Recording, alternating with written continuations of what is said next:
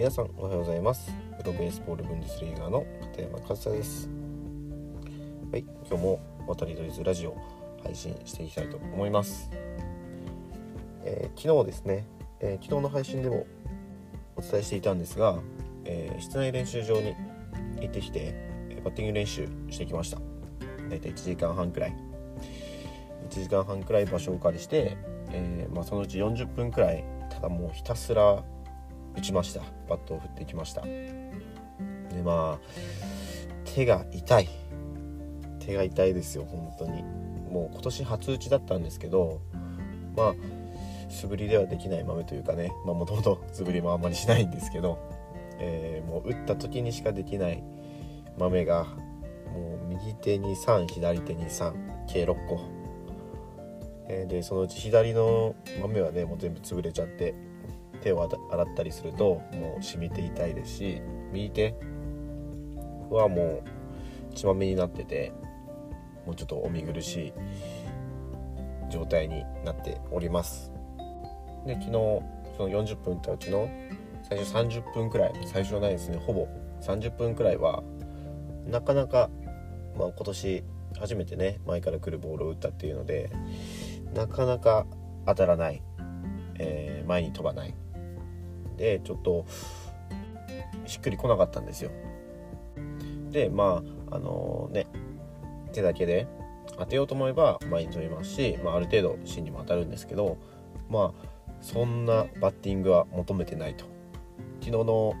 ね、配信でも言いましたけどとにかく振るとね久しぶりなんでとにかく体全体使って振ってその中で当てていけるようにという風なテーマで昨日の練習は望んでいたんで、えーもう空振りとか建設思いっきり振ってました。で最後の10分ですね。あの股関節から指導して股関節をはめてっていうんですかね。股関節腰上半身っていう風な意識で振るようになったらあちょっと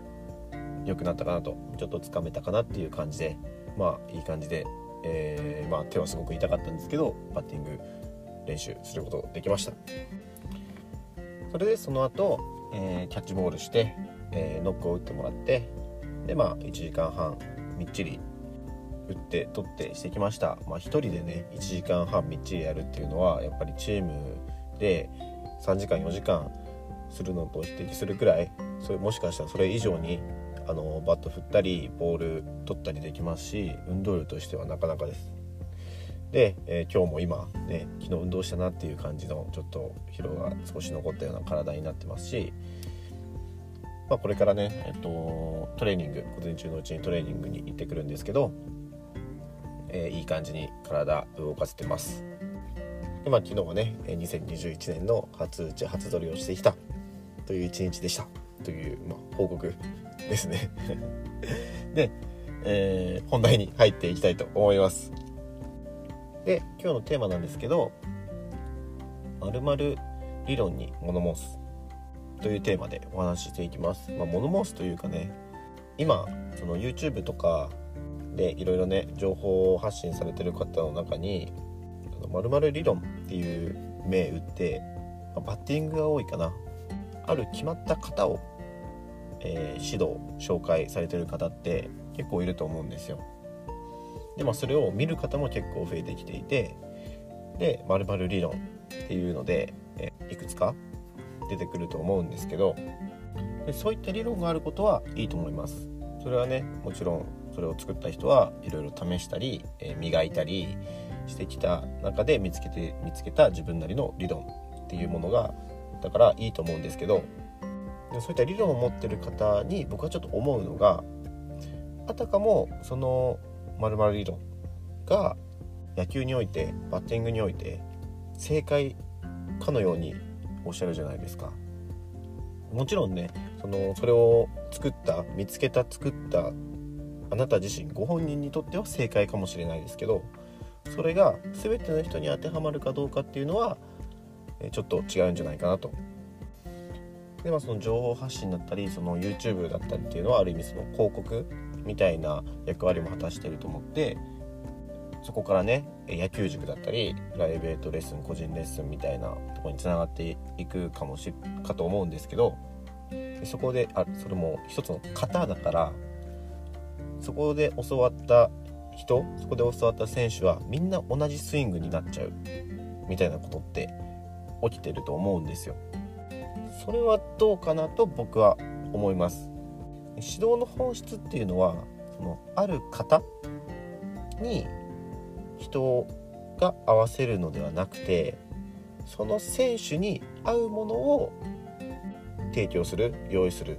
これが指導の本質だと僕は思うんですよね。まあ、提供するだったりその一緒に見つけるっていうことですかね。でそれがあの型にはめちゃうとその順番というか、えー、矢印ベクトルが逆なんじゃないかなって僕ちょっと最近そういったものを見ると思ってしまいます。それで仮にですよ。仮にそのバッティングにおいて正解が見つかったとします。この打ち方をすればみんな打てる。でもそれってすごく面白くなくなると思うんですよね。野球が。すごく打つのは難しいからあの一流の選手でも10回のうちに3回4回ヒットになれば超一流ですしその超一流でもその10回のうち、えー、6回7回は失敗してるんですよ。それだけ難しいことだからみんな悩んで練習して考えて打ち方っていうのを考えてると思うんですよね。まあ、正解はないと思うんですよ。だからその理論という一つの型を紹介してる方はいらっしゃると思うんですけどその何て言うんですかね伝え方これは一つの考え方であって正解ではないと。そうやって伝えれる方ってどれだけいるのかなと。まあ、自分が自信持っているものを、まあ、これが正解だとこれが一番いいって言いたい気持ちは分かりますけど全ての人に合うわけじゃないしもう合う人がそれを使えばいいという考えでこの考え方教えるけどこれが正解ではないから自分に合えば使ってください。合わなければ他のものを使ってくださいと言える人じゃないとやっぱりそういった〇〇理論っていうので掲げて、えー、一つの型を教えるっていうのはどうかなって思ってしまいます。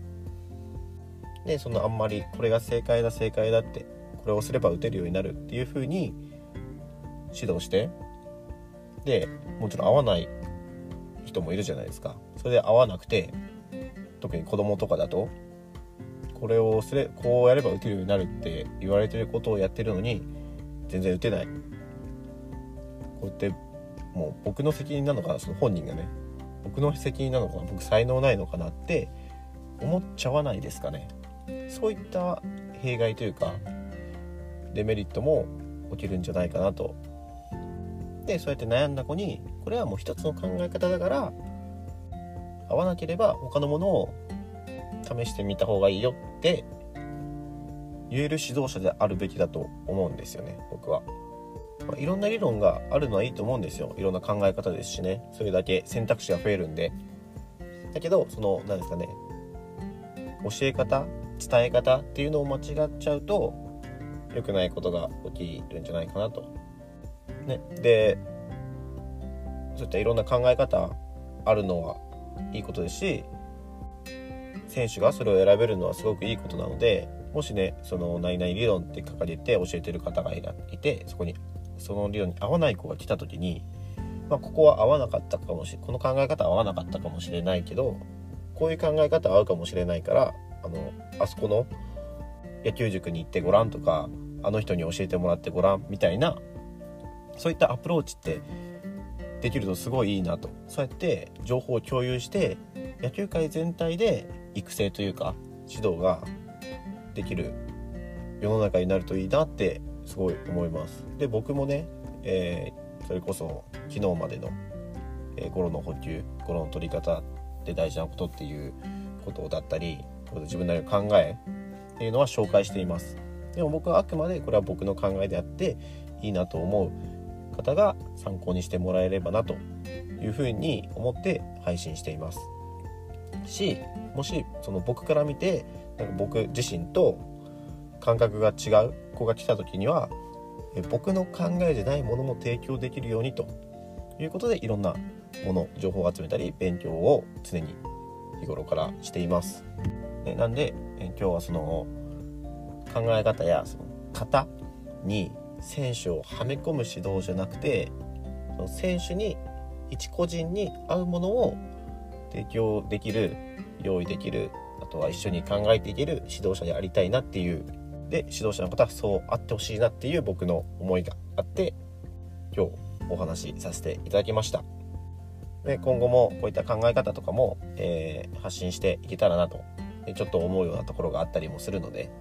でそういったことも発信していけたらなと思うので今後も聞いていただけると嬉しいです。今日も最後までお聴きいただきありがとうございました。片山和沙でした。